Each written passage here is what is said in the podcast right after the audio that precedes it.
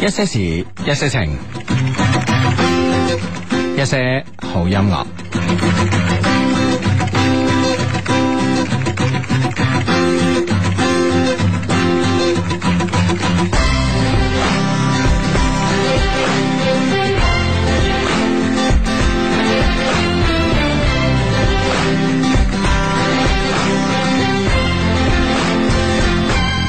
風吹散前額的花，掠過失落的眼。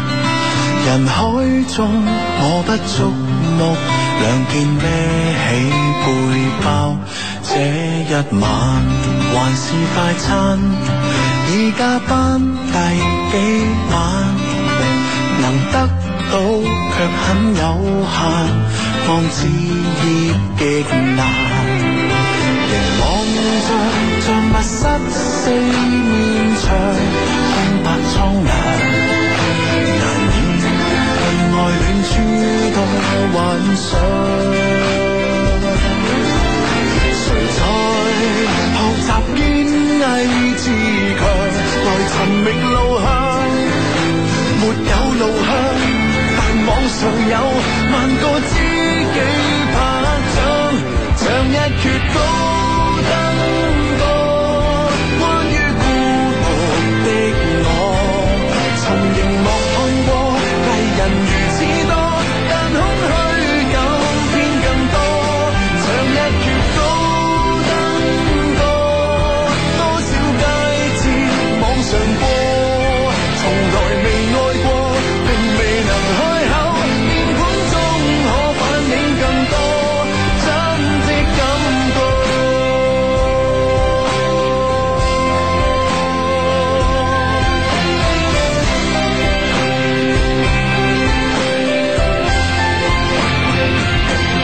向右行，還是向左，仍是孤身一個。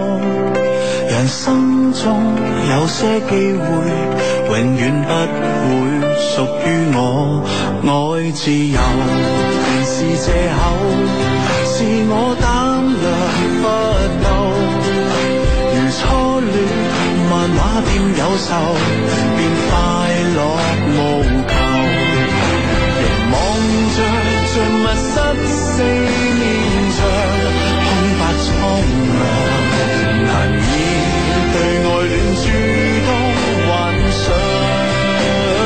誰在學習堅毅自強，快尋覓路向，沒有路向，但網上有萬個知己拍掌。這一闕高登過，關於孤獨的我，全城聚滿了寂寞人很多，互不相識都可切磋。唱一闕高登過，多少佳節網上過，誰人步近我？若是能開口，或終可得到好結果，不必一個。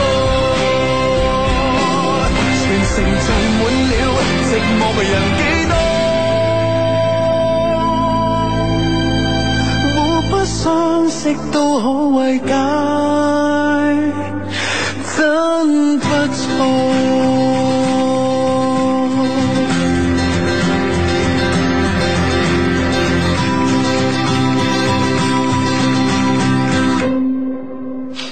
係啦，星期日晚嘅九點半打後咧，當然啦，收音機前邊咧有你啦，因為你係節目主持嚟噶嘛，你而家聽緊噶嘛，係啦，咁啊，當然啦，直播室裏邊咧有我同阿志啦，咁啊，我同阿志咧，我相信咧同好多朋友一樣啦，都喺呢個直播室裏邊啦，關注住廣州恒大嘅呢場波啊，對大連阿爾濱。雖然咧阿爾濱呢隊波咧，我覺得咧就真係誒、嗯踢得好球有其奇啦，我覺 得阿阿爾濱嘅踢法咧好九十年代好懷舊啊，啊，點解咧？點解可以咁樣講咧？ 亂咁踢啦吓。喂，但係壓力之下下，係嘛？咁大壓力之下咧，有時有啲即係好難按照自己嘅計劃當中去行進噶嘛。诶、呃我覺得阿爾濱呢隊球隊咧就诶壓唔壓力之下係另計啦吓，我唔知咧我唔知阿志邦邊邊吓咁樣啊，但係咧就我覺得佢係基本上係一隊波咧，就好似陳希榮指指導話齋咧，係真係冇乜隊形啊，踢到邊度算邊度啊，不過死好彩咁啊， 咁啊，我我意思就話恒大俾咗好大壓力佢啦 吓，咁所以個隊形好難好難完整咁樣。啊哇不你過咧就其中有一兩個就好勁喎，比如于漢超啊之類嘅又。咪就係咪就係即係啊盲貓捉到死老鼠咯，係咪先？哎呀，搞掂啦！搞掂，我哋哎呀 係啦，好，哦哇，好嘢咧， 真係，哎，哇 好好保射保射啊，三比二，三比二，三比係二。啦，三比二啊！而家嘅現場比分係三比二嘅，咁啊，當然啦，一些事一些情咧係個音樂節目嚟嘅，咁啊，當然啦，音樂裏邊咧，我哋加啲嘅體育啦吓，啊大家都唔會覺我得我以為有咩佢唔放同咗首 歌添，音 樂節目。系啦，入波嘅咧係董學升啊，下半場換上場啊，咁啊，里皮嘅換人戰術咧，再一次咧，诶、見到呢個神效啦嗯吓。當我換上佢嘅時候咧，我已經同阿志講，哎诶、我係殺手嚟噶，你記唔記得啊？系冇錯，咁啊係啊殺手果然見功啦吓，啊嗯啊其實一開始頂頂呢波頂得好靚啦已經啊，艾傑神啊應該吓，系，哦不過艾傑神咧，我覺得咧，诶、里皮咧，列比咧，應該係佢即係減二點五 K 佬啦，最少係咪先？減五斤啦，係咪先？係嘛，咁係啊會更加 fit 一啲啊嘛。系啊，如果唔係艾基神，真係我覺得佢真係而家好似無論點樣啊，好似個身都有啲重重地咁樣啊。係嘛 啊，主要係咪個髮型問題啦？啊髮型即係剪短咗咧，顯得個人會唔 會咁樣樣啦？我覺得之前啊唔係咁嘅髮型咯。我覺得就係因為佢個面圓咗，所以佢佢如果再長頭髮咧，啊就好似金毛獅王咁啊啦，我覺得，所以焗住咧剪短嘅咋。咁樣咯係啊，哦係啊，咁啊要減下肥啦，知唔知啊？最多我陪你一齊啦，點話係咪先？啊 喎，即係可以互相鼓勵啊嘛。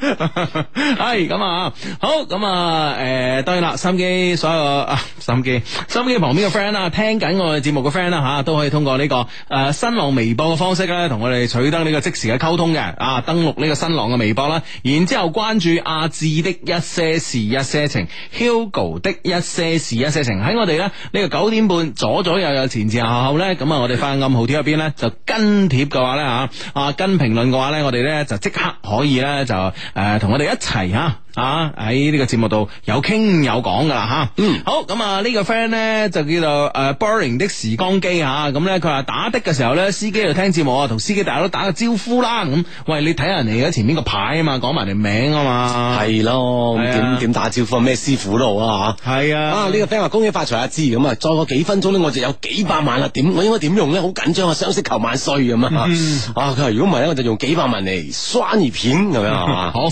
謝啊恭喜發財，恭喜發財啊！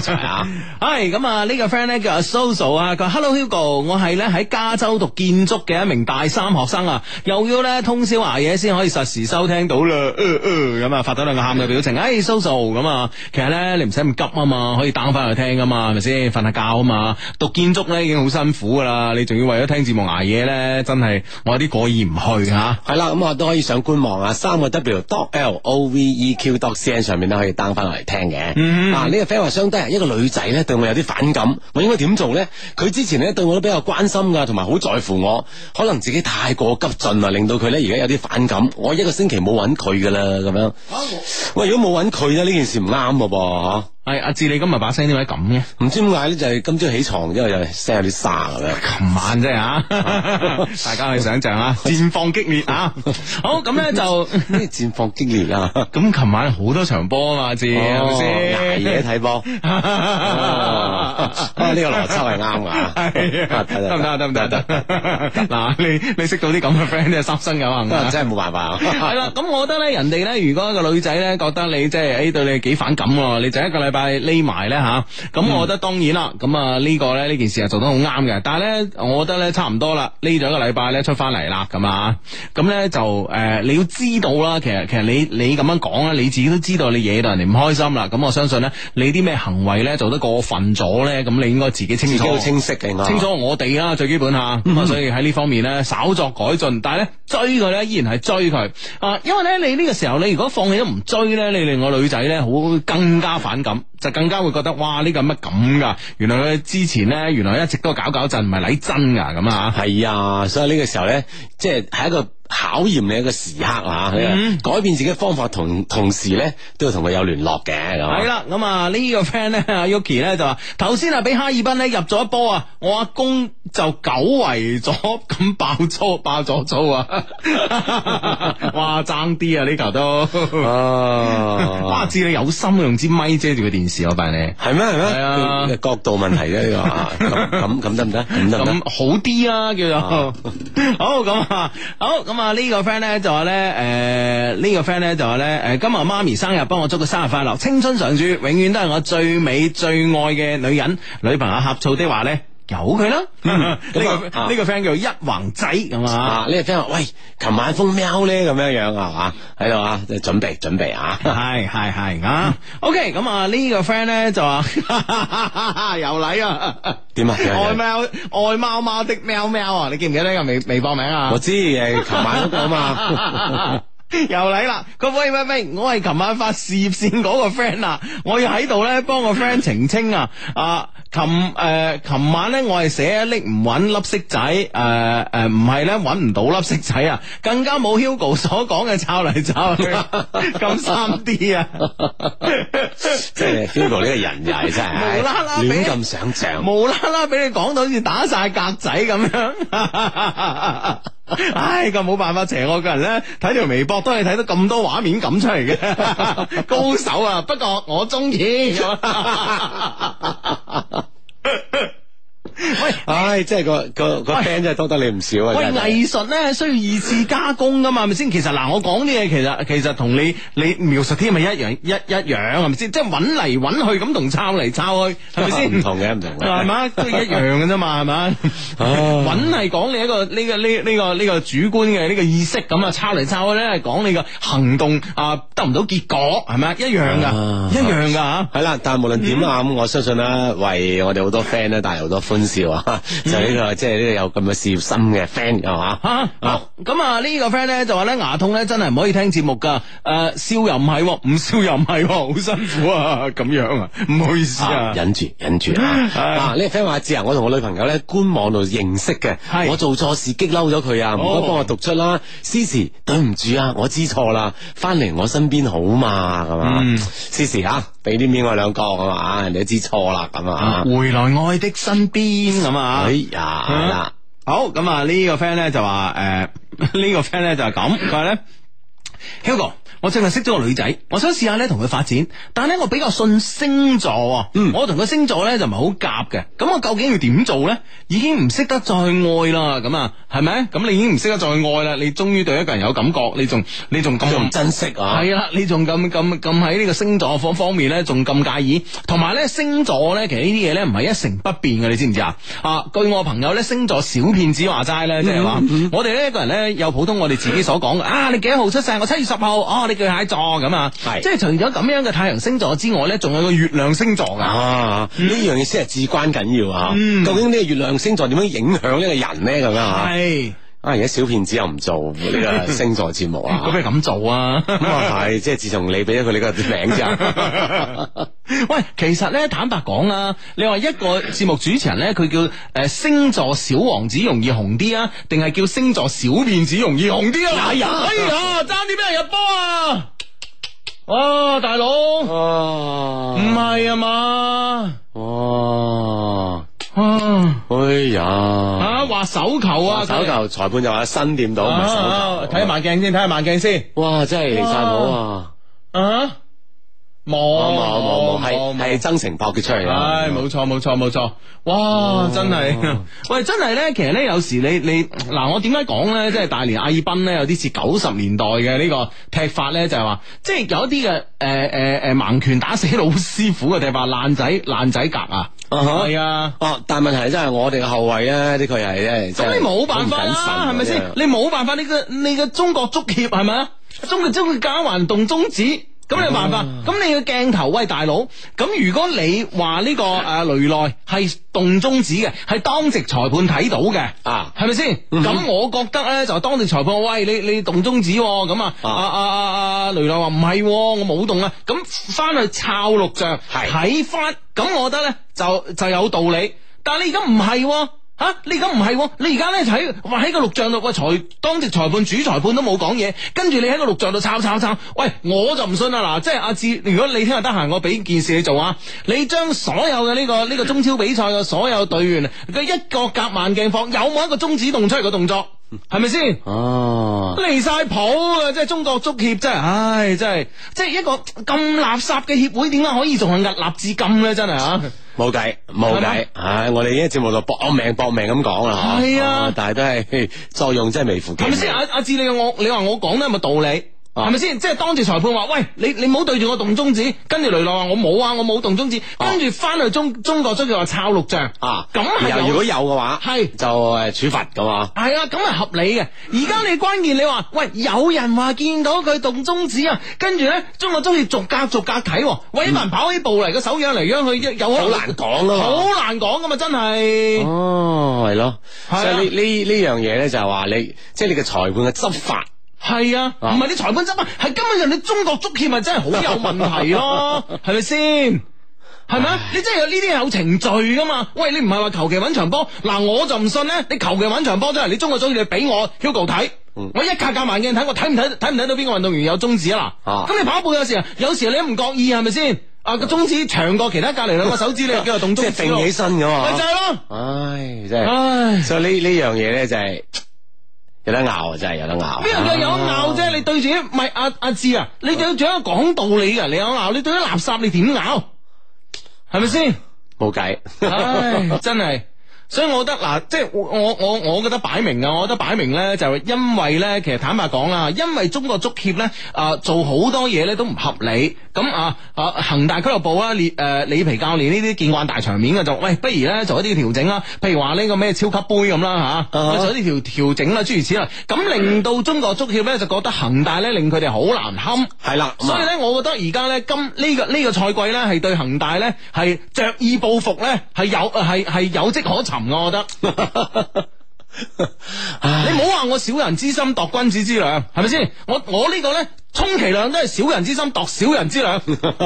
即係大家冇冇計啦係嘛，係啊所以少人只能夠咁樣做啦。係啊，或者激到我啊，真係啊！所以你仲話啊，點解後後衞咁咧？喂，大佬嘅你咁係咪啊？我中意我中意玩你一個就玩你一個，咁點搞啊你？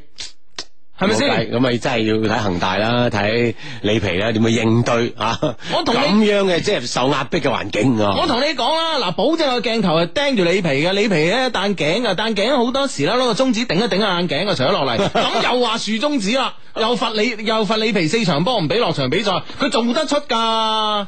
啊！你所以所以所以呢個恒大俱樂部嘅呢個誒聽得明中文嘅 friend 嗱嗱聲 同啊里皮講聲啊，係啊。即係副眼鏡都好緊要。副眼鏡，即係好多時你翹起雙手嘅時候咧，特別你頂一頂眼鏡咧，你好容易咧用個中指喺鼻梁上面頂啊，頂啊啊啊啊嚇係咯頂係個咯位噶嘛，係咪先？嗯係嘛？唉，你頂咩？你尾指好，手指公好咁 樣，食指好，俾人話你撩鼻屎都好啦。你千祈唔好用中指啊！真係，唉，喺中國足協嘅呢個咁冇中指嘅協會之下咧，你真係唉做呢啲嘢咧，你真係你真係好牙煙噶。咁佢佢佢佢佢求其一個鏡頭搜到你就話你係噶 啦。唉，真係。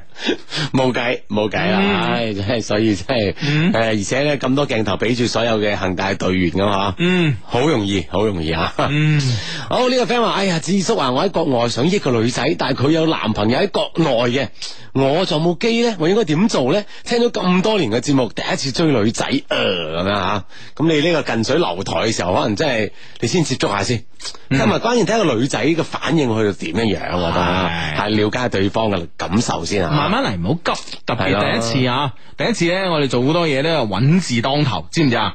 啊，嗯明唔明白啊啊？好，咁啊呢個 friend 咧就話咧，誒。 哇！呢、個 friend 咧就話：，哇！喺我聽到琴晚嘅節目啊，聽到涉線 裏面揾色仔嗰段啊，所以決決定啊，今晚就算狂風暴雨都出去劈 啊！喂，你要扭即係扭多啲，即係類似啲咁嘅角色嘅人 馬出現喺你個房入邊啦，係喎，啊或者或者出現喺張台旁邊啊，咁樣係咪先？哦，呢樣嘢啊，唉我諗呢個呢個諗法真係幾好啊，係呢個諗法即刻行動，唉，冇哇錯啦行。動派嚟噶 嘛， 唉，好咁啊！呢個 friend 咧叫誒藥影 M 吓，搞掂，搞掂啊！啊，搞搞掂埋啦，係係啦，係邊個？ ，Ison 啊，應該唉，阿基神係嘛係啊， ？OK，咁先似樣啊嘛，係咯，係嘛？好，咁啊，而家係四比四比二啦，四比二。二，四比 二 O，K O K O K 啊，嗌佢減肥啦，佢聽到啊，佢話得啦，唔使減我得啊。就係唔減就係唔減啊！ Hugo，我哋兩個都冇咁辛苦啦，咁啊呢波 就呢波完全係個人實力啦，啊係咪先過埋過埋守門員，好啊冷靜推遠角，好咁啊，嗯係係啦，咁啊完美一擊咁樣吓，咁啊四比二咁啊，嗯大家就定翻啲，定翻啲係嘛？系冇錯啦吓，OK，咁啊呢個 friend 咧叫若影 M 啊，佢話低低啊，今日咧拼車翻廣州啊，咁啊開車嘅 Andy 咧竟然咧都係 friend 嚟噶，真係諗唔到啊！我哋依家咧邊聽你哋節目咧邊揸車翻緊廣州，希望冇塞車啦，順便咧借你哋嘅金口咧幫我同阿 Andy 講聲啦吓，诶、诶、Andy、Amy 講聲啊，唔該晒你哋啊，求讀出啊，佢而家聽緊噶，一邊笑一邊到廣州啦，咁樣啊哦，OK，咁啊，小心 OK 揸車啊，係咁啊，有 friend 同我哋講喎吓，松仔呢個些事一隻情講咧就係茂站高速大塞車啊，咁啊，诶，佢話咧兩位大神求讀出，诶 求讀出咁啊，附近咧有冇聽緊一些事一些情嘅低迷啊，出嚟傾下偈啊，咁啊 塞到咁勁 啊！大家要落車啊！吹下水 啫。啊好，咁啊呢個 friend 話，只係今晚我一個人流住眼淚聽你哋節目啊，我同男點解友啊嗌交啊，好煩自己啊，發覺而家咧好容易為咗佢流眼淚啊，好痛苦，佢仲可以當咩事都冇發生咁，嗯好想佢氹翻自己啊，但係知道佢唔會咁容易就範啊，嗯啊你哋同我講，誒同我講叫我唔好諗咁多啦，咁啊，哦，呢個 friend 叫 Rita 咁啊，咁啊嗯係。唔好諗咁多，唔好諗咁多咁啊。所以可能咧，但係性格嘅原因咧，佢唔係咁容易就範。但我相信咧，佢都知道你傷緊心嘅。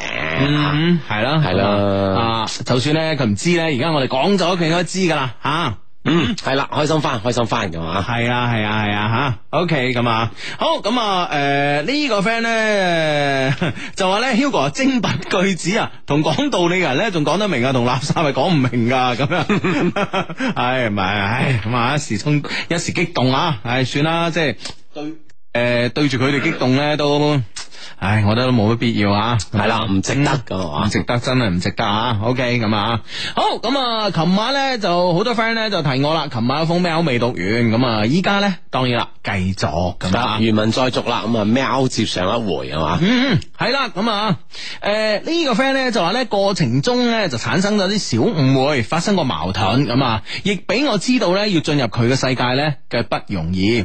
首先咧佢係有個家庭劇變嘅人啊，嗯我呢種咧大懵咧兼有時神經質嘅人咧，確實咧唔適合去揣測佢呢種咧藍色性格嘅人。佢藍色性格嘅嘛。嗯，藍色性格即係敏感啦、憂鬱啦咁啊樣哈啦啊嚇嗯冷色 調啊，嗯，喂。真係得㗎， 啊，真系時好時禮句咧，都有啲嘢啊 幾堅喎，梗係。啦。系啦，咁咧就诶，同埋咧當時啊，我太細個啦，完全咧唔識得同男仔相處啊，處理呢個男女關係。啊！佢話咧嚟咗南京咧大半年啦，走在校道上咧，完全唔使擔心會撞到佢，同埋咧江南嘅風景咧，以及南中醫良好嘅中醫氣氛嘅熏陶之下咧，對於佢咧，我都釋懷咗好多好多。誒，睇嚟中醫失戀係 O K 嘅喎，喂，整條方啊，疏咁講嘢啊 你，解表疏風啊， 專醫失戀。即係自己可以自己調節下自己啊嘛，調節下呢個體內嘅機能咁樣啊。係啊係啊咁啊情緒啊方面咧好翻嘅話咧，係恢復狀態容易。系啊系啊系啊系啊系啊！喂，其實咧有道理噶，阿志，你你唔好話冇道理啊。通常咧，譬如話即係我哋好燥啊，諸如此類咧，啲中醫咧會話你心火盛啊，唔知係唔知咩三焦經啊，唔知咩咩任督二脈啊，點點點啊，你明白哦嘛？，反唔明啊，反正我知咩涼涼茶啊等 等啦，下火啊之類啲嘢係啊啦，。咁如果咧就係、呃就係、通過呢個方式咧，嗯咁大家咧就話可以即係呢個誒、呃大家可以調節下心情。咁咧、啊，反而咧可能可能舒緩一啲嘅誒誒心理壓力啊，或者焦躁嘅情緒咧，的確咧係會對失戀有幫助噶。系啦，即系情緒方面有好轉咧，我相信咧對整個心情嘅影響咧，即系无论你係嗯失戀又好，或者咩其他有啲唔開心嘅事情又好咧，都可以有幫助啦，係啊有一個療效啊嘛。係啊係啊係啊！哇，等我去研究下先吓。喂既我你你点啊？ 你道理上喺喺呢個領域係空白噶， 等你研究得嚟咁樣何年何月咧？請問喂，你知唔知我俾琴晚呢個聽眾激親啊？點啊？點啊？點嗱啊，佢激你咩？我嗱，我咧就喺度講咧咩咩咩疏風啊、解表啊，喂，大佬可唔可以寫得通俗啲啊？係咁佢咧就我以一個讀咗八年中醫嘅人嚟翻 嚟同你傾下，係啊哇，你又幾激氣啊？係咪咁嚟即先？刻科普啊，幫你。喂，大啊佬，咁你讀咗八年先知啊嘛？你係係咪 先？咁唔係話你讀咗八年先知呢樣嘢，先講個底俾你聽。嗱，我八年噶 啦，你唔好唔信我嗱，即係我講堅噶 咁樣，學第一日就知啦，可能係咪先？阿震，係啦，我就係盼望係咁啊樣，即係如果我學第一日就知咧，我覺得就 OK 啦係嘛我覺得咧，以我嘅呢個鑽研精神咧，嚇我真係可以，我真係可以研究劑藥出嚟喎嚇。係嘛係啊。哦咁我我我咁你你只能靠好似即係李時珍嗰陣咁樣， 哦或者係咩咧？ 個孫咩孫思邈啊就自己嚟試啦，自己督自己，係啊自己督 自己，冇人敢試你嘅劑嘢啊！喂，我好奇怪咧，嗱，即係有一個千古之謎咧，阿志，我係想同你傾下啊話。點咧？即係你話咧，即係你誒誒，即係呢個呢個誒神農嘗百草啊，係啦李時珍寫呢個誒本本草草綱目啊，都係咁樣自己試啊嘛係。啊，自己試啲藥啊喂，你話針石之王呢個孫思邈咧吓，係即係佢試下啲針灸吓，係咁我覺得咧都 OK 啊。哦，自己針自己係啊執係有有哦啊，係啊都 OK 啊。雖然咧，比如話你你你誒誒誒，即係有篤尾嗰啲系啊， 喂，有啲位你係難針啊，係咪先？係喂但係咧篤背脊啊佢點樣做到？傻 手，即係嗱，先畫幅圖呢點呢點咁樣唔係啊，我我同你都係有有， 有仇報仇 啦，嗰個助手就。即係我咧，即係呢呢啲嘢大師啦，特別係試藥嚇，喺山上摘下草藥咁試啊啊。啊，點解佢唔會即係試親自己啊？即係唔會俾佢毒親㗎啦？唔嗬係佢佢係識噶嘛？哦喂，你嗱呢樣嘢咧，你又冇睇呢個《天龍八部》啦，唔係睇呢個咩啊？誒、 誒睇呢個《神雕俠侶》啦，啊最後咧嗰、個楊過咪中咗呢個絕情絕絕情咩花毒嘅，係係啦，咁啊要後尾靠呢、個靠呢個叫叫咩啊咩斷腸草啊斷腸斷腸嗯草嚟嚟搞好啊嘛，係啊嘛？咁樣咁所以咧就斷腸草你食緊咩幾多份量啊？咁樣嗯咁啊一燈大師嚟指導佢，首先咧點佢幾個穴道封住咩咩心血兩脈即咁係啊嘛啲。毒唔可以係通過啲血咁樣蔓延出去咁樣，系系系有咁樣嘅呢樣嘢咧，我我我哦你都信啊嘛？啊，我都 OK 咁 啊。但係咧關鍵咧，你講起《本草綱目》咧，你知唔知其中有一篇咧，就係叫係人篇啊，啊，點樣點樣？人篇係係係講講咩內容啊？人身體上嘅嘅嘅嘢嘅诶藥醫學作用嗯哼，啊，比如話頭髮、啊，佢有咩藥效啊？大便、哦小便、哦，膝頭哥。嗯哼。啊，諸如此類呢啲位。啊等等，係啊，呢、個呢、個我覺得我覺得阿阿李生咧真係好盡啊，去到 自己啲嘢攞自己啲嘢醫翻自己，係咪咁嘅咁嘅道理啊？簡單嚟講，唔知啊，真係總之，我覺得有啲嘢就即係中藥已經難食噶，大家啱啱啱啱我講呢啲例子，大家都可以可以呢、個呢、個想象得到有幾難食啊！啊，而且咧，而且應該係有一定嘅藥效啊。係啊咁當然係醫啲咩咧？ 啊，呢樣嘢難講啊啦即係即係咧，廣州話咧，有時咧就誒誒、呃粗俗啦，就啊嗌你吔咩啦你咁啊，有啲鬧人嘅呢啲呢啲好粗俗嘅説話咧，其實可能某種程度上咧個發源嗰時咧係有醫學作用㗎， 係咪啊阿志你覺得？ 哇！你走咗去邊度啊？你笑到 又落咗地下。嚇。啊，唔 知啊，唔知啊，啊，要阿李生先知啊。系繼續呢封 email 啊，咁樣啊，咁咧就誒，佢話咧誒，對於佢咧我都釋懷咗好多。我覺得咧，我翻到廣大，我翻到大廣東啊，再撞翻佢咧，應該可以好似老友咁樣講翻句 hi，你好啊，好耐唔見，期待嗰一日啊，我哋咧可以做翻普通嘅朋友咁啊。最後啊，三部曲好似咧應該係展望下未來啦。我覺得呢大半年呢，喺陌生環境誒環、境當中呢，特別容易呢反省以前嘅自己，回望翻以前嘅自己嚇、知道呢以前做過好多傻事，好多錯好多錯事，而開始咁樣慢慢懂得點樣與人相處啊，好似太遲啦嗬，梗係唔遲啦，梗係唔遲啦你先大三，幾難得啊，可可以自己將總結出嚟咁樣嘅。係啦，繼續翻返嚟啊！一些事，一些情啊嘛。呢、個 friend 咧同我哋講咧就話，真正愛一個人咧係冇辦法做到普通朋友嘅咁啊。誒、誒。誒，發上嚟呢位 friend 叫林新苗啊，嗯係誒、潮州廣播電視台嘅節目主持人嚟嘅喎，係嘛靚女喎，誒當然啦，潮州都啊，潮汕方面嘅靚女仔都靚噶嘛。係係係係係係。喂，但問題因為我哋 friend 寫 你點啊？啊！你竟然冇嗌我 mark 低 佢，但係我哋寫 mail 嚟嘅你 friend，知我會咁做啊係係啊係啊，你一定會嘅，你一定 會嘅。而且會交俾你啊！唔知呢個真係唔知。 喂，冇理由咁樣嘅信任都冇喎、我哋之間。啊，會會會會會，咁但係呢個 friend 寫 mail 嚟，佢話經過即係呢一段時間喺陌生城市咧，你自己諗清楚嘅話咧，其實都可能會處於呢種狀態嘅嘛。嗯係冇錯啦，當然啦，我哋咧，誒、梗係我哋通常都會覺得，即係中意一個人咧，你見翻佢，你點可以冇嘢啊？就算冇嘢都係扮冇嘢啫吓。係但係人咧，其實咧最難做到一樣嘢，同埋咧，我都希望我自己可以做到一樣嘢咧，就係話我真係可以抽離自己嚟睇，即係譬如話咧，我而家喺度做緊節目。係但係咧，有另外一個我咧喺我嘅身軀入邊抽離咗出嚟，我喺隔離翹住雙手喺度睇我自己做節目，嗰時會係點 樣？哇嗯即係呢個吓，誒四四月六號 咁 真係。呢個時間點啊係啊呢個時間點，你真係啊夠膽講啲咁嘅説話，係啦，喂，阿志真係噶。其實咧，有時有時咧，誒、喺處於一個誒。呃而家即係又冇話複雜嘅社會環境，我唔知而家社會環境複唔複雜啦。啊係因為未曾喺明朝啊、清朝啊或者民國住過啊咁樣。咁但係咧，我覺得咧就話我哋可以即係如我哋咧，其實而家咧有時搞唔清楚邊個係真嘅自己，邊個。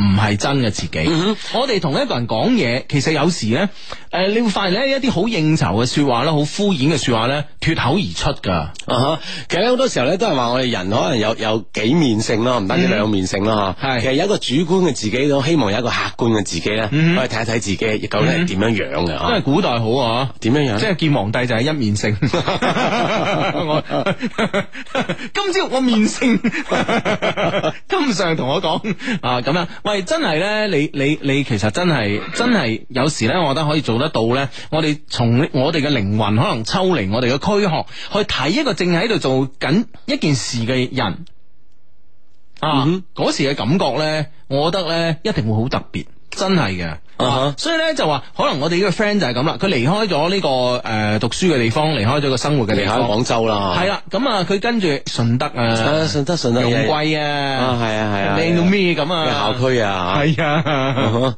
係啊，咁咧誒，咁咧所以咧就佢可以冷靜一啲咯，去到個誒新嘅地方啊嘛，係啊佢冷靜去睇翻以往佢發生喺自己身上嘅事。佢某種程度就好似啱啱我講咁樣，佢抽離啊嘛，係咪先？啊系嗯啦，咁可以更清晰、更真實咁樣，嗯啊睇到自己嘅過往系啊，咯，而且咧喺大三嘅時候咧，開始慢慢咁樣懂得點樣與人相處咧，哇！呢樣嘢係好矜貴一個經驗嚟嘅，知唔知啊？即係以小弟不才咧，我都係要大學畢業出咗嚟社會做嘢咧，慢慢慢慢先積累嘅呢啲嘢。你已經大三，大三去做到呢樣嘢，好犀利啊！你。啊叻得叻好多啦已經啊，係啊，咁啊，佢話咧，所以咧，好希望啊，亦準備努力咁喺大學嘅最後兩年時間裏邊咧，去與一個人相識相戀，好好咁樣拍一場拖，完整啊大學嘅生活。嗯，那個他，你快到我的碗裏來。啊很快很快啊， 其實自己好清晰咁樣睇看待自己嘅話咧，其實呢啲嘢就會更加容易到你身邊啊，嗯，係啦，咁啊，啊佢話到最後呢，仲想諮詢下雙低啊，關於我嘅學業同未來嘅職業。首先呢，我係一個中醫嘅學生，對專業嗯呢好啊有熱情，但係呢，大學三年嘅接觸呢，佢逐漸磨滅咗我嘅興趣吓、嗯。特別係最近啊，醫患事件嘅出現呢，令到一班嘅醫生呢，同埋醫學生呢，好心寒，辛辛苦苦咁樣學醫，本科五年出嚟呢，冇大醫院收，研究生三年勉勉強強呢，又唔係太好嘅誒、呃住院醫生誒誒、呃住院醫醫師規範培訓嚇、又三年。咁多年青春入去啦，出嚟嘅付出咧與收穫咧不成正比，出嚟嘅工資咧勉強啊可以養活自己，就算住到誒、呃就算做到主任啊，都未必可以月收入超五千。哇，咁低嘅咩？唔會啩？我我識嗰啲應該就嗯 唔知你個收入。 你識嗰啲阿啊范阿范主任啦， 嗱嗱嗱，呢個呢個世界好細啊，知唔好咁大聲啊！嗱，你自己爆啊，你啲 friend 嚟噶， 我都冇諗住講啊，使唔使講第二個字啊？唔使唔使，系咁啊，咁诶诶，佢话咧诶。誒佢話咧，仲要啊，日日咧俾新聞上邊呢啲斬醫生嘅事件影響啊，人心惶惶啊。佢話咧，總係誒、呃總係成日自嘲，應該咧開一門咧醫生格鬥術。 係啦，佢話咧可能寫到呢度咧，會有好多 friend 會懷疑醫生會窮。當今嘅現實咧就係咁樣，大多數嘅醫生啊，收入水平咧只算係中下。外國咧，醫生係一個高收入嘅行業，但係咧喺中國咧唔係咁噶。當然啦，呢啲只係大多數醫生啦，唔包括某些醫生吓。 即係你嘅 friend 係某些醫生。唔係唔係唔係唔係，唔知啊唔知啊，哎呀真係弊啊你知。 系关于呢啲呢，唉就唔詳詳，關於某些醫生啊就唔詳細展開啦啊，因為呢會涉及到好多醫療體制嘅問題，同埋呢醫學嘅不確定性前景嘅問題啊。好啦，問題嚟啦啊！第一，內心咧十分唔想考研，覺得咧中意去醫院咧做小醫生，累積咧中醫嘅臨床經驗啊。但係呢個醫療大環境咧，呃大環境咧又令到咧有志成為醫生嘅朋友咧不得不考研。即係你如果唔考研，你基本上好難去到醫院。係啦，而且醫院我相信而家入都係诶，誒即係研究生啦，嗬，而且咧入边特別醫學呢個行業咧，我所知係嗯太多太多嘅考試啊，啊，令到佢不斷不斷咁邊做嘢邊考試，而且可能要考到老添啊手咁樣嗯啊，啊呢種嘅體制之下咧，對醫生壓造成壓力咧係相當之大啦吓。嗯，嗯哼，咁我諗你如果你想做翻呢行嘅話，你唔考研咧，你機會相對係微一啲嘅真係。係啦，佢話咧吓，佢話咧诶去從事咧好多無謂嘅研究咧，所以好矛盾啊，不得不考研吓咁啊。屋企人咧話你自己決定啦，因為屋企咧係冇醫生方面嘅親戚關係嘅，所以咧對醫療行業嘅知之甚少啊。然後咧我就開始好矛盾，好矛盾啦吓。佢老相低嘅節目咧好少涉及醫生行業嘅，所以咧問呢個問題咧好似唔係好好咁樣吓，你盡量答啦咁樣。 啊真係係啊！边个话我呢个节目？首先，嗱，我呢个节目咧试过好多醫咳嗽嘅偏 方， 而且係屡見其功啊！ 我都係女奇見功咯，即係靠撞啊！啊，靠撞噶 啦吓，都撞啱噶啦啊吓。 唉，喂大佬咁啊，即係但係我哋咧，雖然我哋唔講啊嘛，但係正如啱啱阿志所講，我哋好多醫生 friend 噶嘛，系啊，咁之前我哋節目講，好似啊，邊間醫院嗰啲又又幫我哋泊車啊，又話留車位啊嘛。係啊，係啊，都有呢啲 friend 噶嘛，我哋係。啊，大德路省中醫院嘛哦，省中醫啊，係咯係咯係咯，係係嘛，即係都有呢方面嘅朋友啊嘛，就係 先。咪就係咯，係咪先啊？同埋咧，而家即係我又準備向醫學方面發展啊啦，係嘛？嗯係嘛啱啱你都聽到啦，係咪係先？啊係 啊，將將呢個即係失戀藥方啊，攻克落嚟啊， 係啊填補呢個世界呢個醫學領域上面嘅空白。缺 啊，真係係，即係未來呢個諾貝爾醫學獎咧，係 即係萬一你即係即係攻克成功嘅話，真係係非你莫屬啊！係真係啊我講個萬一啊， 唉，咁啊，咁我覺得咧就話咧考研咧呢樣嘢咧，你係應該必不可少行呢條路。冇錯。點都如果你繼好啊續想誒即係從事呢個醫學行業啊，係啦，咁你如果考唔到咧，再算啦呢樣嘢，咁啊咁啊，梗係馬死落地行噶啦，係咪先？但係咧，我覺得咧，中醫咧，的確咧就話，诶、係一個係一個咧，我覺得喺而家嘅呢個呢、個大環境之下，我覺得咧係最有前途嘅。真係啊！啊，因為西醫咧，其實誒、呃西醫咧，其實誒、呃我哋以我哋人類所掌握嘅知識，當然啦，而家仲有不斷有科學家研究一啲新嘅藥物啊，諸如此類啊。當然啦嚇，每日都在研究啦，而且嗯好多新嘅藥物啊，都會不斷不斷咁 推陳出新啊。系啦，但但某種程度上咧，就係話好好好多嘅呢、個呢、個，即係你明唔明白？而家咧唔係話即係十九世紀初期咁樣啊，或者二十世紀點啊？而家二十一世紀，即係我哋人類咧，其實係醫學咧經過一個好飛速嘅發展咧，其實到而家咧應該發展嘅步伐開始慢啦。係吓，嗱就譬如話你即係誒當初其實偉哥係攞嚟攞嚟研究時攞嚟係做咩嘅？你知唔知啊？誒而家攞嚟做咩我 知嘅，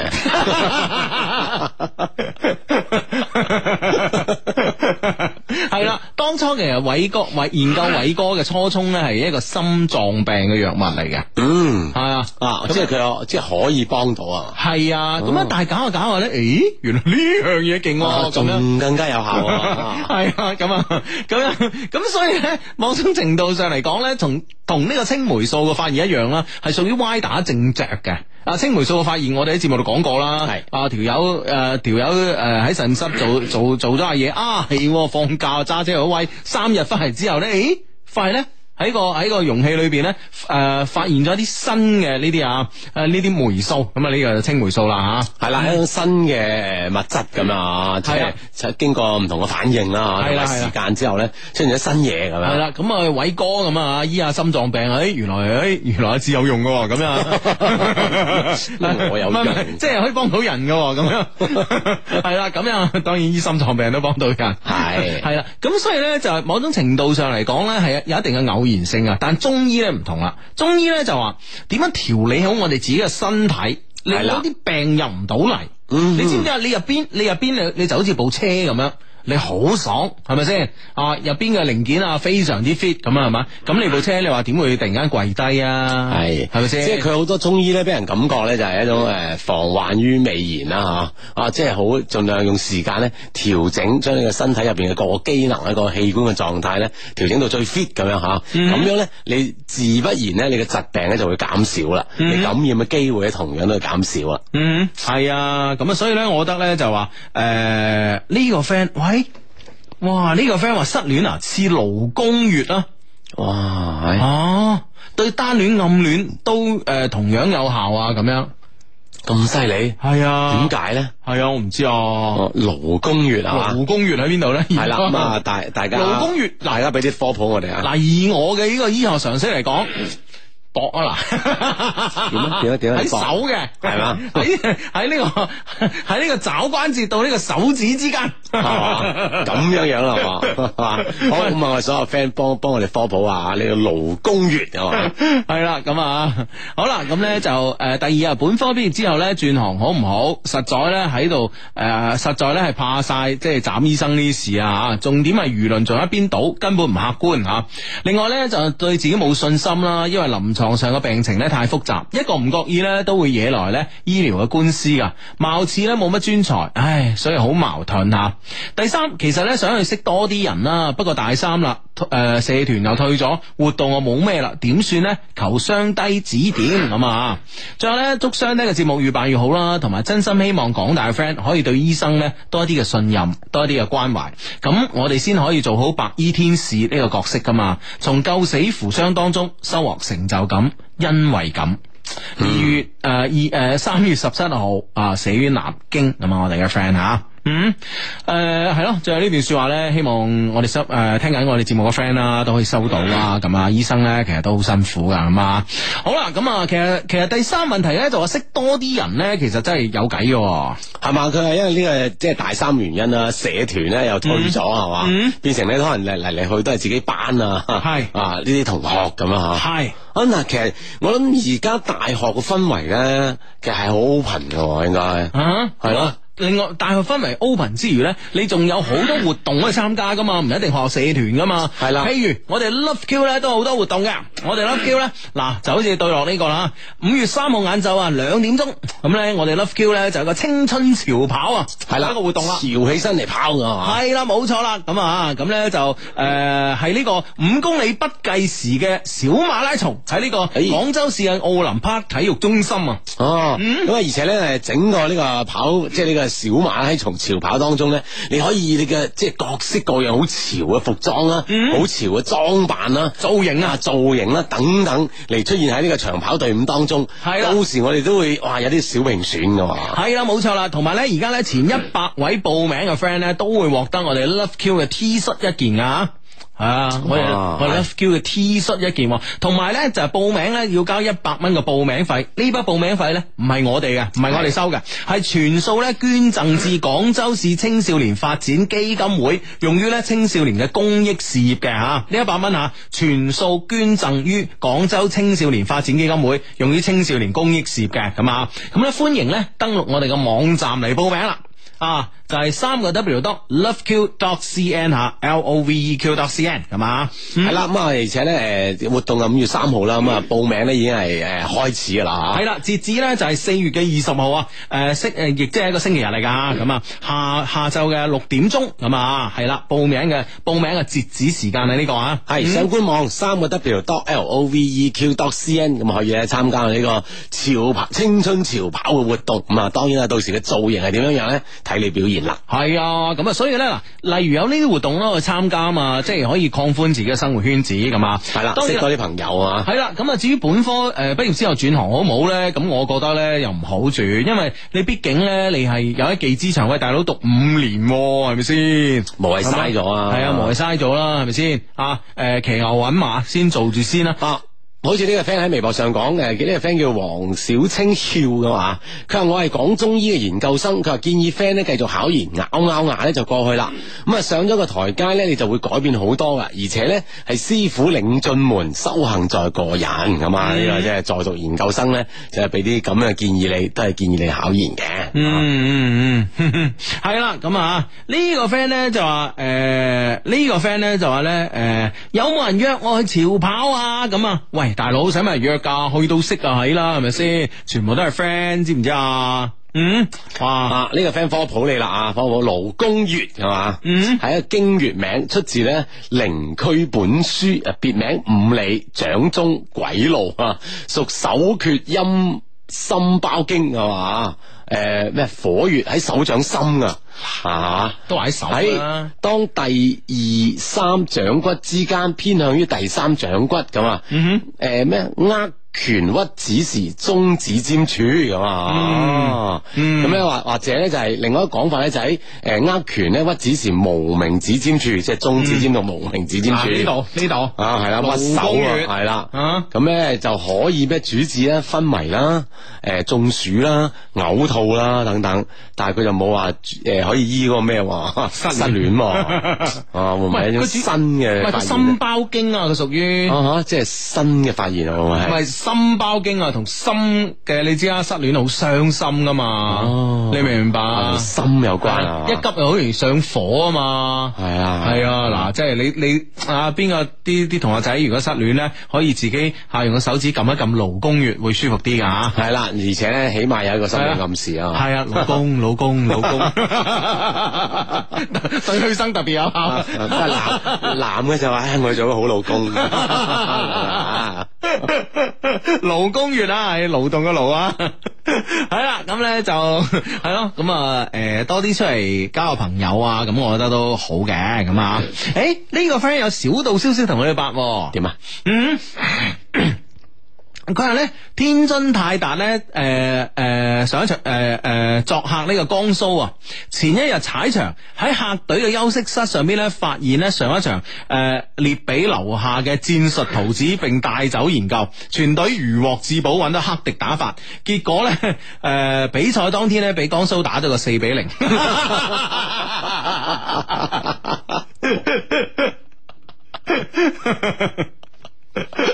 哇咁嚟先人啊！ 哇！原來即係呢 啲哇，休息室入邊啊有呢一招 喎，正所謂兵不厭詐，真係。哇！哦緊要啊！ 哇，咁都咁係咪真噶，大佬？唉，哎呀，好好唔知真定假啦啊！所以呢個八卦消息啊， 係啦，冇錯啦，咁樣。诶诶，呢呢個 friend 話哇喺潮跑咁樣，咁淨係着住我哋 Love Q 條底裏褲咁樣跑，算唔算潮咧？咁樣一定潮。哇潮爆啦，係咪先？我覺得你嘅裝扮，我諗真係話嗯。 得啊，事先透露都無法超越啊！我覺得 唉，好咁啊！诶诶，呢個 friend 咧就話咧緊急報道，中山路咧頭先經過五六台火燭車，唔知咩情況咁啊！咁可能有啲地方咧發生咗火災，咁啊希望冇事啦咁啊！系啦，咁啊注意防火咁啊。係呢個 friend 叫南南哥老豆咁啊！嗯，啊咁啊呢诶呢呢個 friend 話咩哦？呢個 friend 話 Hugo 阿志你哋好，第一次留言啊！誒希望你哋幫我解決問題。我係大四嘅準畢業生，但我發現咧自己咧竟然喺呢個關鍵嘅時候咧，中意咗我嘅一個師妹咁樣。嗯唉、我哋成日傾偈㗎，佢仲同我咧好詳細咁講述佢一啲感情嘅經歷。究竟佢對我誒係點嘅咧？我又應該點做咧？相低一定要讀出嚟，friend 嚟㗎嘛咁樣。大四臨畢業啦，中意咗個師妹，咁即係即係自不然咧，就一畢業咧就會分開啦，買手唔同嘅地方嗬，嗯喺呢個關鍵點咁樣，感情呢啲嘢又好難控制啊嗯嘛。唉，喂，女仔同同你即係好詳盡講下佢以前嘅感情經歷，喂呢樣嘢算唔算係一定。對你有有啲咩咧咁嗱，啊？首先咧係對你有感覺先會講啦，而且有係咪先信任感啦係啊，咁啊，第二咧就希望係拋磚引玉啦，咁樣。係啦， 咁啊，诶，佢講完佢嘅，跟住你講你嘅，跟住啊，咁嚇如果咧嗱互相講完就一拍即合係啦。啦，咁如果講完之後咧，大家可以喺當中揾到一啲共通點嘅話咧，就會覺得，哎呀，同是天涯淪落人，啊相逢何必曾相識，相見恨晚 啊！啊係系啦，咁啊嚟嗱聲就嚟啦，咁啊，咁我覺得咧，其實咧畢業咧同一個在讀嘅呢個師妹咧發生嘅戀情咧，我覺得一啲問題都冇噶。你覺得問題喺邊度而且啫？呢個現象比比皆是啊，但係問題就係佢畢業會唔會即係比如講誒，即係異地啦，可能會唔會容易有異地情況咁樣？嗯嗯嗯，但係我覺得即係話，就算係異地都都冇嘢啦。我我哋都講啦，而家係一個大時代，係咪？啊哈係一個全球化嘅時代，咁所以你你你位於地球嘅兩端都去拍拖啦。係咪先？咁诶、呃同唔同嘅城市拍拖，難道有問題咩？所以我唔覺得咯呢樣嘢。係啦，而家所有嘅通訊啊、社交嘅工具啦，係咁咁容易咁樣達到咁樣嚇，咁所以咧就話應該溝通係應該冇問題嘅。系咯，我覺得溝通應該冇問題，所以咧，诶、唔使咁灰心吓、除非你係想玩玩下，係啦，咁啊，如果唔係嘅話，認真嘅話咧，我覺得咧係冇嘢可以敵得過诶、誒感情同埋真誠嘅，知唔知啊？系，诶呢個 friend 咧叫做實習醫生啊，咁啊，佢話聂潤聰咁啊，我係中山醫嘅 friend 啊，今年大五，可以考我哋中山醫嘅研究生啦，多間附屬醫院咧都招中醫嘅研究生㗎，咁樣嗱嗱嗱嗱有路啦，係咪先？嗯啊，咁啊呢個 friend 咧，呢個 friend 咧就話咧，诶咩話？喂，呢、個 friend 已經有計劃啦。佢話咧，我咧就諗住咧喺 Love Q 論壇咧同 friend 相識，係然後再相約同佢一齊參加呢個潮跑，咁咪可以成功第一次見面咯。係即係而家咧四月幾咁嗬，係識得嚟喺網上傾下傾下咁樣唔嗬。係傾下傾下咧，啊跟住咧做咩咧？阿志啊點咧跟住咧就試下真係去行五公里先。係啦，啊即係相約嚟練下先啦，要係嗬啊。行咧，係咪先？唔好話跑啦，哦我相信大部分人都行嘅啫。 一一係你擺 pose 啊嘛，係啊，因為跑步你夠潮啊嘛，係咪先？係啦係啦，行五公里冇問題咧，試下慢跑五公里，係嘛，係咪先咁又行啊，又慢跑啊，咁呢段咁充分接觸嘅機會，係。呢種係咪先感情你啊唔可以即係啊突飛猛進咧，系啦，就好冇難啊真係。冇錯啦吓。嗱，我哋俾大家嘅時間係咁樣嘅，跑步嘅時間咧，呢五公里啊，係俾大家跑步嘅時間咧係四個鐘頭， 嗯， 哇！爬都爬到啦，啊，四個 鐘，係啊啊但問題咧就係而家開始報名，係到到五月三號跑，係呢段時間咧，冇錯你哋都要有所動作。係啦，仲有一個月時間係咪都操下啊嘛？係啊，咁整操咧，梗係相約噶啦，係咪先？係即係我哋啲設計咧，係其實真係有設計啊，嗯啊呢啲活動啊，係冇咁錯啦，啊諗住先五月三號先見咁，唔得啊嘅。嗯嗯嗯 系啦，咁啊呢個 friend 咧就係 Hugo 啊，近排咧嚟咗個新同事，都幾啱 feel 噶。佢喺上班喺佢上班前咧加咗微信，同佢講咗好多公司嘅狀況啦。後尾咧都傾過幾次啊，一傾咧就兩三個鐘啊。前晚咧我撞到佢，呃诶、同個男仔一齊，過咗一個鐘咧。誒佢咧就喺微信揾我，誒、啊我借提問係咪佢男朋友啊？佢話唔係，我就開玩笑咁誒、跟住講，咁即係我就有希望誒，佢、咧就覆咗句誒呢、個問題有啲尷尬喎，咁啊，誒。嗯，呢、個喂，對方一咁樣覆，哇！人哋都即係打蛇隨棍上啦，已經嗬。啊喂，咁我但係我覺得呢個門冇閂死喎、冇落鎖系喎，嘛？係啊。咁可以踢開㗎係嘛？呢個 門新腳踢 開嘅，系啊，咁咪 你咁粗魯咁啊？自己，喂，我覺得可以輕輕推開喎，係咪先？嚇好啦嗱，呢個女仔發俾你，诶，呢個問題有啲尷尬，係咪？嗯。係咪啊？咁佢又冇話完全係冇機會，或者係完全話即係我都冇當你係 friend 咁樣，係咪先？啊，啊，即係呢個呢個呢個門咧，未完全閂到實晒係嘛？係係係。 係咁樣，咁所以咧，我覺得咧就係有機會啊，嗯，有機會啊，所以可以繼係續啊敲門啊，系啊，繼續敲門系。啊，我覺得你繼續約多啲佢啊。關鍵咧，其實咧好多 friend 咧就話诶喺微信傾啊，或者係呢個短信傾啊，或者係诶、呃通過其他語音軟件嚟傾啊。其實咧，無論點樣傾咧，你都诶唔夠咧面對面傾咧嚟得嘅直接诶嚟、得嘅感覺夠直接嘅，你明唔明白？你係你係異地嘅冇辦法啦，係咪先？啊，如果兩個人一齊咧，特別喺公司啊咁樣，可以約埋咧放工啊一齊咁樣噶，知唔知啊？嗯啊。係啦，咁啊呢呢種相約咧，就更加容易咧，就促進你兩個人嘅交流嗯啊、交往啊系啊，系啊，吓呢、個个 friend 咧就話诶诶，吓。點啊？點啊？點啊？點啊？呢個 friend 咧。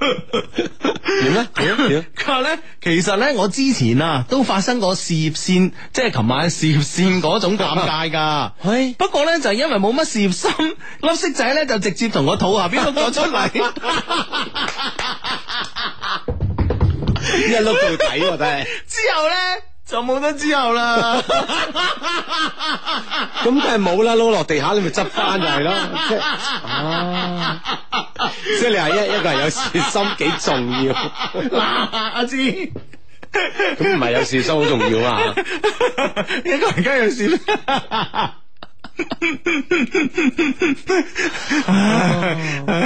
啊，原來即係原來呢種情況 都係即係都幾容易發生嘅。啊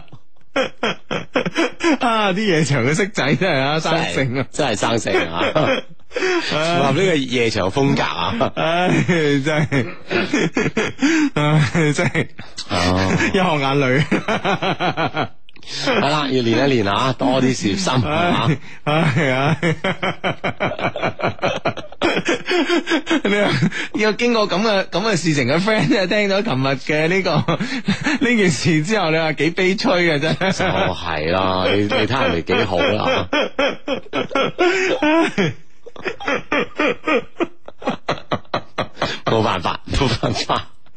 即係相同嘅情，相同嘅情 況，唔同嘅際遇啊！唉， 人生的確有唔同嘅際遇啊！啊啱噶，啱噶，啱噶，啱。唉唉，好調調整下，調整下，調整下。唉，唉呢個 friend 呢個 friend 咧就話咧，诶诶，芝芝啊，發俾我啊，同你講啊，今日我好興奮啊，去朋友屋企包餃子，一大班 friend。啊，好好玩咁樣啊！我仲無啦啦見咗家長添咁樣啊，哇，咪好開心啊！雖然咧同個男仔只係傳緋聞。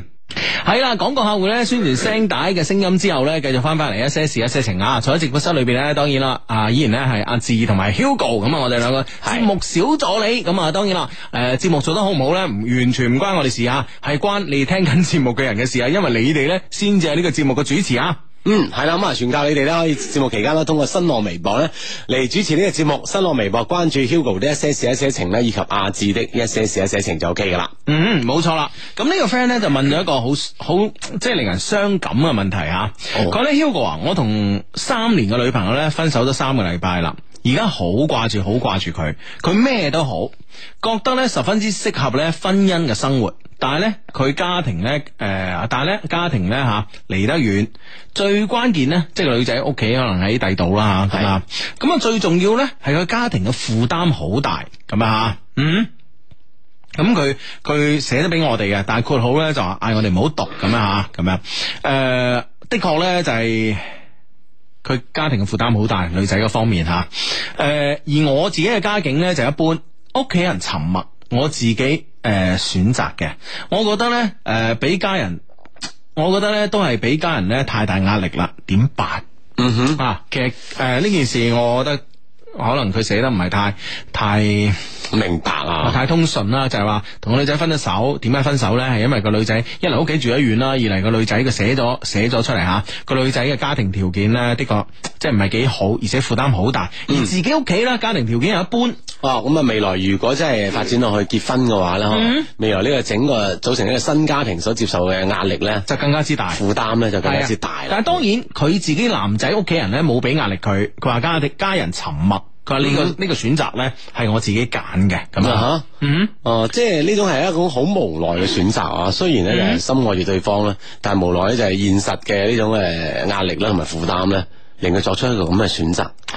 其實咧，阿志啊啊，其實一個問題，即係我哋成日都會誒、呃都會問，但係問完之後咧，我覺得至少係我自己咧，我從來不求甚解，就係點解咧？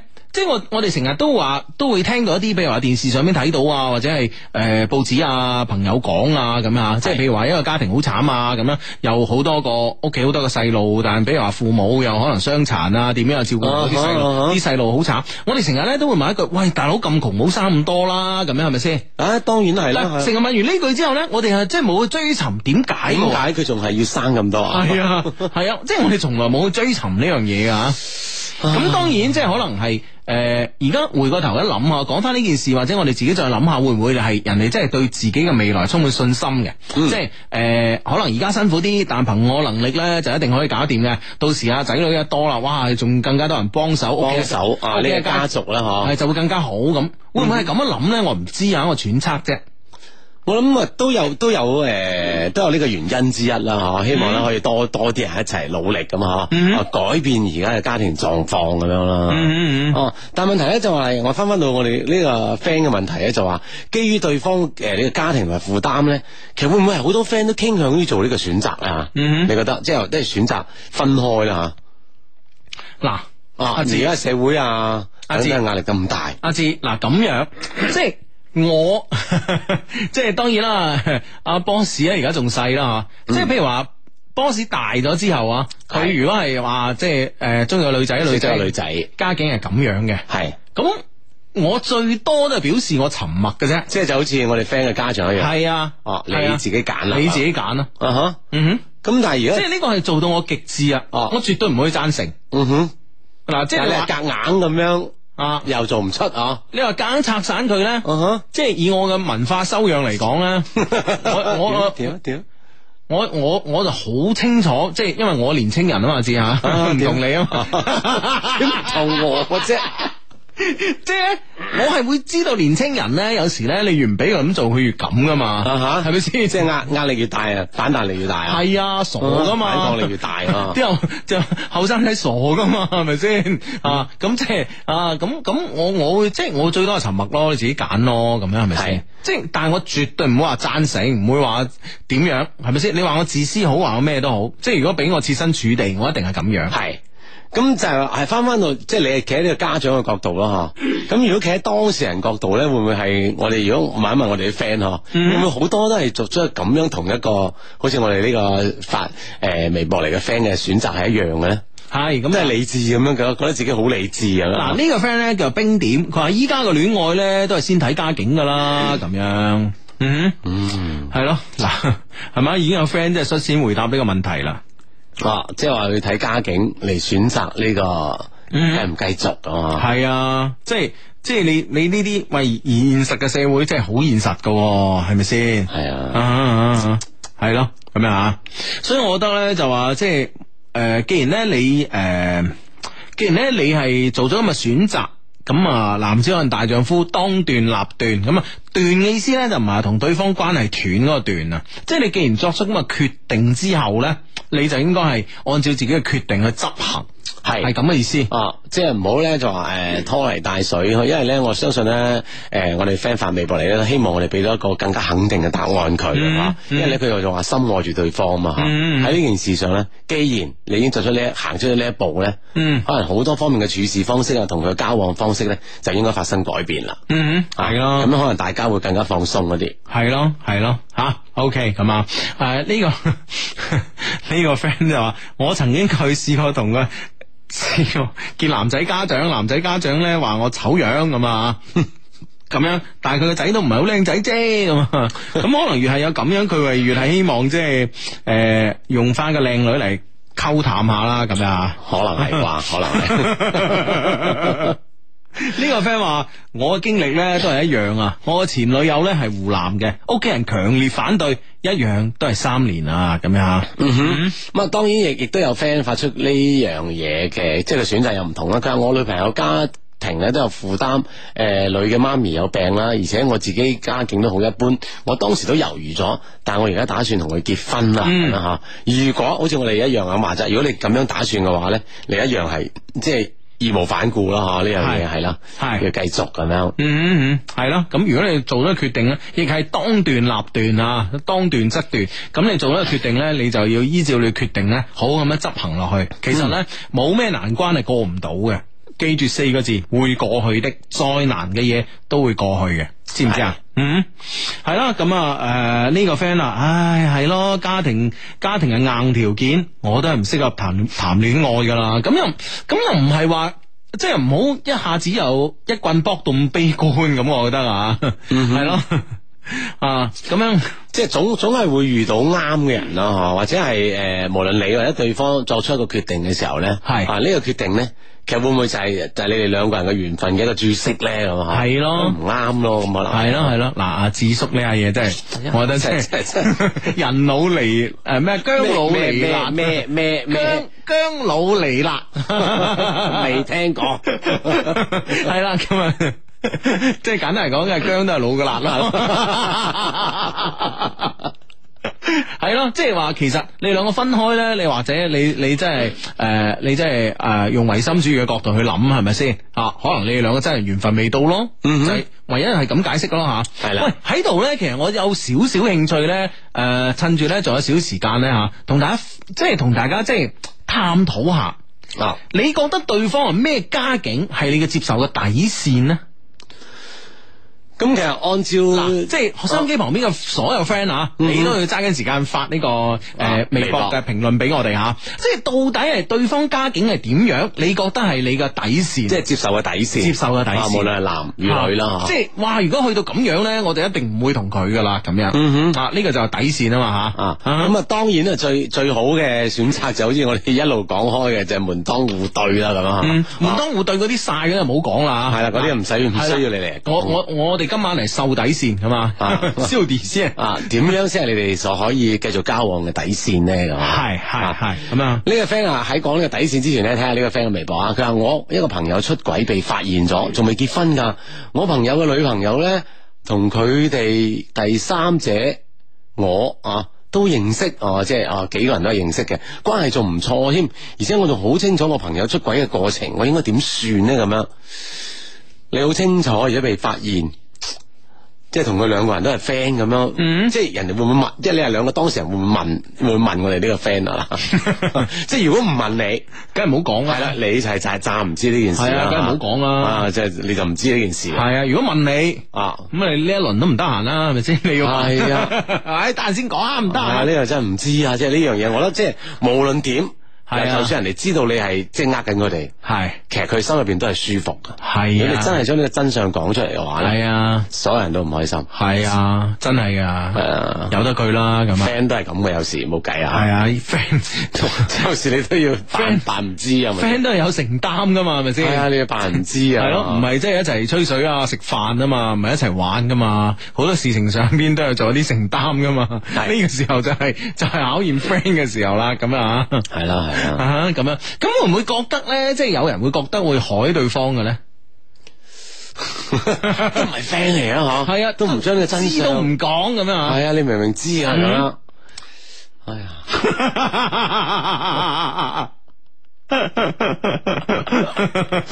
即係你話即係誒唔會咁諗，又唔肯定啊，其實真係可能會咁樣諗嘅啊嗯喎，喺事後啊，系啊，但係你至講出嚟會唔會真係好 hurt 對方咧嗬？唔知啊，唉。唉，有時人呢啲嘢好多嘢都係處於矛盾唔當係，我中覺得咧，其實咧，我哋而家攞嚟討論咧，係冇價值價值。啊，點咧？因為點解咧？其實我哋人咧，有時咧，經常會做出嘅決定咧，並唔係理智咧嗌我哋咁樣做嘅，而呃係咧誒感情啊，我哋咁做係啦，而係感性嗌我哋咁做嘅。係即係可能佢嗰個 moment 咧，佢覺得應該講就講，嗯係咪先？可能嗰個 moment 覺得唔講就唔講啦。就係咁樣啊，即係人嘅行為守則，你唔上到呢個道德嘅層層面嘅考驗嘅時候呢，其實你係冇，你係冇一一套行為守則去去規定你咁做啱或者咁做唔啱噶嘛。冇錯，咁啊，因為人呢呢即係呢個呢個高等動物啦，係嗬，誒即係佢啊太高等啦，有時太高等啦，有時自己都唔明自己做緊啲咩。係啦，所有嘅行為咧，佢嘅佢嘅產生咧，個原因太複雜啦，咁 樣。係啦，咁啊呢個 friend 咧就話咧底線咧就係啊對方咧唔好差過自己就係底線啦。啊！呢、個 friend 叫張高達啊 wing 啊，嗯佢話咧唔好差唔好差佢哋誒自己咯，就底線咯，即係都要門當戶對咯。啊，呢個聽話我對男嘅底線咧，屋要屋企人好相處，我覺得婚姻咧係兩個家庭嘅。哦，即係屋企嗯人好相處就 O K 噶啦，啊嗯嗯，係咯咁啊！呢、個 friend 咧就底線咧就話冇我咧，佢哋可以養活自己；有我咧，可以過得更好。呢、個 friend 叫梁之流啊。嗯，啊呢個 friend 嘅着眼點咧，喂，其實呢哦個真係我覺得係，我覺得其實係即係幾幾好喎、嗯即係嗱冇我你又點，有我更加好咁樣。 啊真係錦上添花 ，即係我唔會累你咁啊。啊，係啦。啊咁啊，呢個 friend 話就着眼點喺健康，佢話個個身體健康啦，可以做嘢都得噶嘛，有冇錢唔緊要，身體健康咧就幸福啦，咁啊呢個就係佢誒對呢個底線上嘅要求啊。嗯，呢個咧就話呢個呢個 friend 叫白痴小混混啊，我覺得咧男睇女咧同女睇男咧爭好遠咯，我自己家境咧就唔係幾好啦。咁如果對方普普通通咧，唔好太特誒，唔好有太特別大嘅負擔就 O K 啦，因為咧本身自己嘅擔子咧已經好重啦。嗯，啊，呢個 friend 話要我養翻佢咧，就一定唔得啦。呢個女女仔發上嚟嘅，啊就仲要我養埋你咁樣啊係。啊，咁啊呢個 friend 都係女仔啊，佢話底線咧就係同我消費水平差唔多咯，我係女生咁啊。啊啊！呢、個 friend 話我對另一半嘅家庭唔多在意，不過咧我最接受唔到咧就係我女朋友咧差唔多晚晚都係蒲， 結咗婚之後唔會咧， 證明家境好。係啊，蒲唔使錢啊！啊唉，呢個 friend 咧就話咧，誒、呢、個 friend 男仔嚟噶，咁啊，佢話咧唔會拖我個後腿就得啦，即係同佢結咗婚之後咧，唔會將自己嘅現有嘅生活質量咧拉翻低。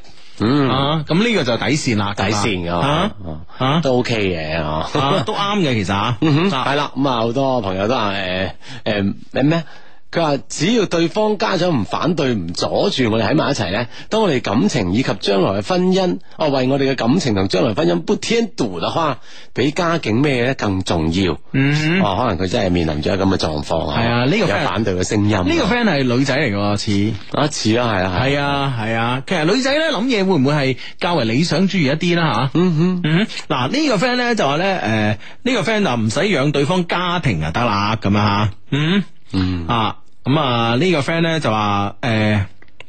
呢個 friend 話冇咩要求吓，呢、個女仔嚟嘅，冇咩要求，只要幸福愛我，可以咧冇屋，可以咧咩都冇，只要咧真嘅，誒、呃只要咧係真嘅，唔會出軌，有上進心就得啦。嗯，啊女仔，喂睇到咁多咧，女仔都係都係較為理想主義一啲嘅，我哋成日覺得喂女仔好現好實現實啊啊！哇，但係發俾我哋嘅就好，即係好好好理性，唔係好感性啲啊。係啊係啊，都係話只要愛對方啊，道德冇唔好衰啊，即係人唔好衰啊咁樣啊。嗯睇嚟聽一些事一些人嘅女仔咧，都係好女仔。絕對係啦。嗯嗱，呢個女仔發上嚟，佢話我覺得呢個男仔屋企咧小康咁上下就 O K 啦。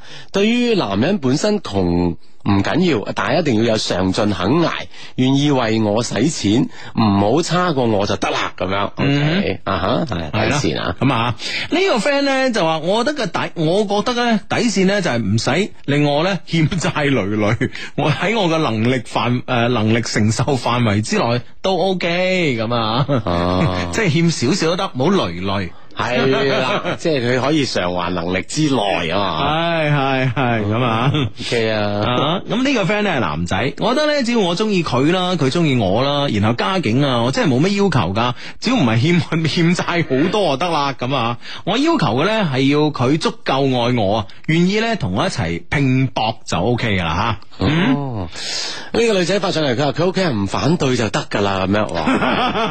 而家嘅狀況吓，原來係咁噶吓。嘛。係啊，咁啊，誒誒呢個 friend 咧就話底線就係生活跟得上大眾啦，年青人咁打拼有乜好驚啊咁啊？嗯，嗯。係咯。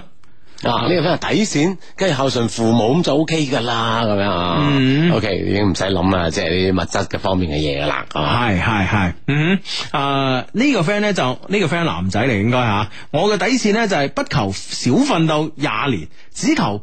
不必多奮鬥幾年， 即係按翻自己嘅 beat 去係嘛？係啦，咁啊都相相對好現實噶嘛。嗯， 啊呢誒哇！呢、個 friend 好得意啊，字啊，我哋讀啊。啊呢個 friend 咧叫做過客啊，偉明哥啊，佢底線咧要有趣，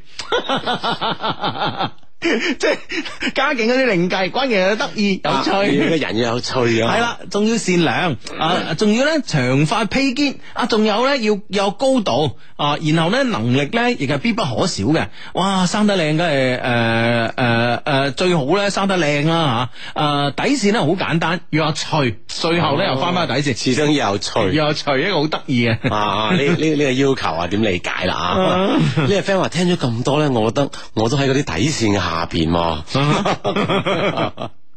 超越啊！超越超越。唉，啊！呢、個 friend 話其實女仔要求唔高噶，诶、搵個唔比自己差嘅，亦都唔好太有錢、太靚仔就得噶啦，咁樣吓。嗯啊，會唔會好多女仔都係咁諗啊？係咯吓，呢個女诶呢個 friend 係女仔嚟啊，佢話唔好出軌外家。啊，啊，咁樣即係咁。如果即係坦白講，如果對方嘅家境好差咁樣，即係負債累累咁樣出軌都係都係啊，都係得個諗嘅啫。係啦，得個諗啊。唉，啊，喂，呢呢、個 friend 就係相對有啲現實啦吓，係個底線咧係佢廣州诶、女仔發上嚟嘅，係佢廣州有屋啊，嗯名咧係佢個人嘅，而唔係佢父母或者其他親戚嘅，誒嗱，我又唔覺得呢個現實喎。屋有有名噶嘛，嗱啊我唔覺得即係比比頭先嗰啲現實啲，我意思係。嗱，其實現實咧，即係啊關鍵我哋睇現實呢個詞咧係褒義定貶義啦。喺我角度嚟講，現實係一個褒義詞，即係呢個人好現實啊。咁，誒，我反而覺得佢好老實喎，係咪先啊，？即係有有嗰句講嗰句啊。系啊，系啊，吓、當然啦，浪漫咧又係另外一個範疇嘅事啦，啊喺喺我心 目中都係褒義嘅。 OK 啊啊，呢、個 friend 話男女可以財政獨立就 OK 啦，呢、個 friend 係女仔。即係你你嗱我啊咁多女男仔你又唔好累我咁啊，系啦，啊啊我我而家生活標準繼續去，你都係啊嗯咁啊，诶、诶、呢個 friend 咧就話冇遺傳病啊！ 喂，呢樣嘢真係重要喎，你唔好話喎真嘛，係。係咯，咁你即係啊係有去分檢噶嘛，啊哈啊哈喂，大佬咁，喂，你到分檢嗰步啦，先至剎車。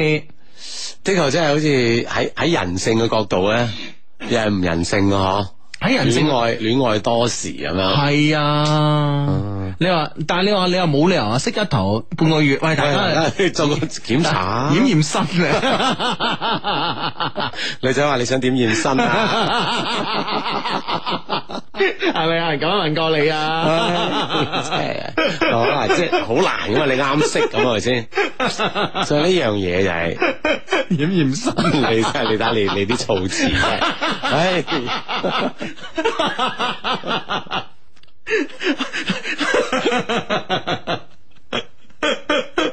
即係你咁樣 你講，你你啲壞人咧，先至會諗到嗰啲嘢嘅。我因為你你你呢個你，我係承接上文，我有意思噶嘛，個通係一路去噶嘛。啊 嚇！即係你咁樣問啲女仔點諗啊？你 話唉真係真係壞人，真係壞人。驗上身定驗下身啊？ 全身啊都要驗噶，檢檢查 啊！喂，可唔可以咧？其實咧就就話咧，可以係誒、呃譬如話同誒新識嘅女仔啦，大家都誒呃啱、key 咁樣嚇。係即係譬如可唔可以同大呃誒同佢講，喂，我最近咧我我抽獎啊，我公司咁啊，啊喂中咗兩張驗身驗誒呢個體檢嘅呢個體檢啊啊係啦，體檢嘅呢個 body check 咁。啊，係咯係咯係咯，捐啊，喂唔好嘥啊，咁啊樣。因為而家有有好多啲中心噶嘛，啊！啊但問題咧就係你就算同人去做誒做咗呢個體檢啊 body check 之後咧嚇，個結果你都唔知， 喂即係到波攞喺手上啊！ 喂大家隊隊咁，係咯，係啊你你即係呢呢樣嘢怎麼破啦？係啊。哦，咁只能夠靠對方嘅誠實咯。係嘛？係啦係啦係啦咁你真係冇辦法噶吓、當然即係你你可以即係話诶，可以代攞啊，諸如此類嘅，怕得嘅係嘛？咁但系 但系對方都有隱私啊嘛，啊咁啊係，所以呢樣嘢真係唉。都好好難啊，好難有一個比較好嘅解決辦法，系啦系啦，你話家境好唔好？你真係可能發現得比較早啊喎，即係容易知啦，係啊通過唔同嘅途徑，係，啊！你話有啲遺傳病咁，呢下嘢真係大劑喎。嗯。係咯，吓但係即係換個角度嚟講，我哋嘅 friend 就考慮得好周詳嘅嗯嗯吓，啊呢方面都考慮到啊啦。係喎，的確，即係佢佢唔提咧，其實有時咧就會忽略忽略咗嚇因為因為你往往都係最後先知嘛，係咪先吓？嗯哼，好咁啊，呢個 friend 咧就話咧，诶。诶、呢呢呢個 friend 咧就話咩話？诶、曾經有那麼一個人，诶、發夢咧都想嫁俾佢，屋可以冇，存款可以冇，甚至咧婚紗都可以冇，一張九蚊嘅證咧就可以讓我死心塌地。然而，度度度度度六個字啊，嗯，然而啊係嗯啦，呢、個女仔發過嚟嘅吓，嗯呢個 friend 話哇，原來咁多女仔要求都係咁低啊，點解我遇唔到咧？咁樣啊係咯，哈係咯，緣 分。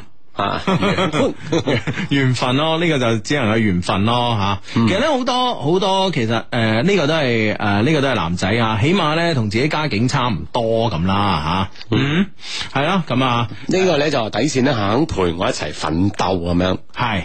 係咯，都其實呢個好好重要嘅一件事啊。嗯哼，嗯哼，嗯哼，系咁啊，诶、呢、個个诶。